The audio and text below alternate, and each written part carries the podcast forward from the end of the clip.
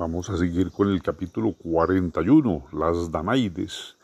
Mis queridos y estimados pandechócolos, como esa historia de los argonautas siempre quedó como larguita y algo cansona, vamos a ver ahora unos cuentos de los corticos, por variar. Y también para que aprendan de dónde vienen algunos dichos, como el tonel de las, de las Danaides, el suplicio de Tántalo, la roca de Sísifo, Sísifo, perdón, el caballo de Troya y otros por el estilo. Empecemos con las Danaides. Había una vez dos hermanos que se llamaban Egipto y Danao. Los dos como que eran algo meteloncitos, porque cada uno había tenido su mujer y en sus mozas de a 50 hijos.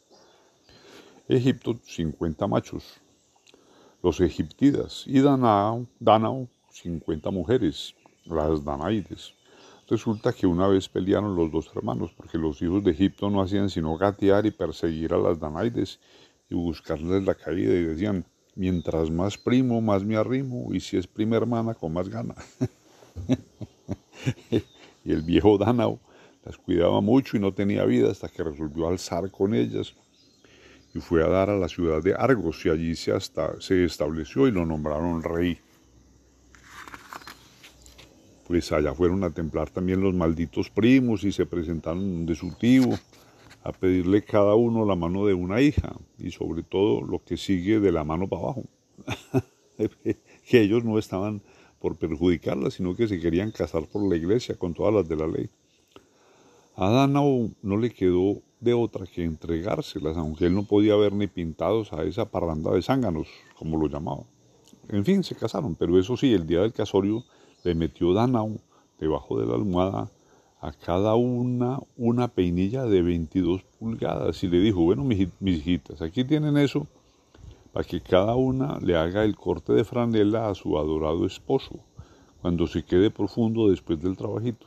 Y así lo hicieron todas, menos Hipemestra, que le dio mucho lástima del de ella, que se llamaba Linceo, y lo vio tan hermoso y tan desprevenido en esa cama, que no se atrevió a tocarlo.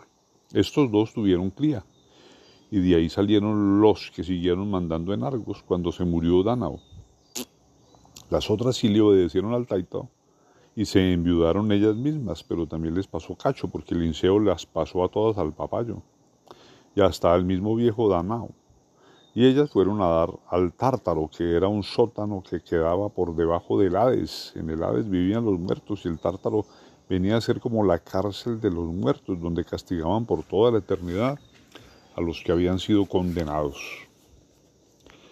A estas, como castigo, las pusieron a llenar de agua una tinaja de esas barrigonas que había en la orilla de una quebrada, pero lo malo es que la tinaja estaba llena de huecos y a cada una le dieron un sedazo para que lo llenara, el agua con, con él. Allá deben estar todavía bregándole, y lo que van a estar.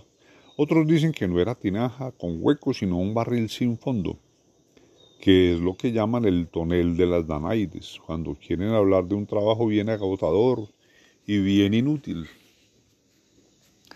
Voy a seguir con Tántalo. Otro castillito por el estilo fue el del amigo Tántalo. Este era hijo de Júpiter y de una mortal, y era el preferido de los dioses lo dejaban comer en la misma mesa de ellos y lo dejaban oír todo lo que ellos conversaban, como si fuera un dios.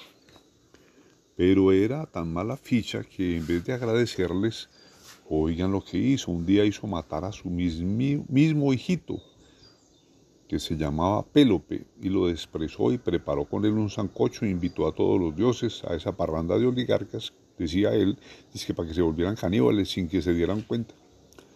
Pero los dioses la huelieron y ninguno quiso probar, sino la diosa Ceres, que estaba muy triste y toda distraída porque le habían robado la hija y se comió un pedazo de hombro. Pero ahí mismo apareció la parca Cloto y le rezó una oración al sancocho y el muchacho fue resucitando como si nada le hubiera pasado, pero le faltaba un hombro. Y Cloto se lo puso de marfil a la porquería de Tántalo lo mandaron los dioses para los infiernos y el castigo que le pusieron fue la carajadita de meterlo en un charco hasta la nuca. Y como mantenía una sed de enguayabado, cada vez que agachaba la cabeza para tomar agua, ahí mismo se le iba secando el charco.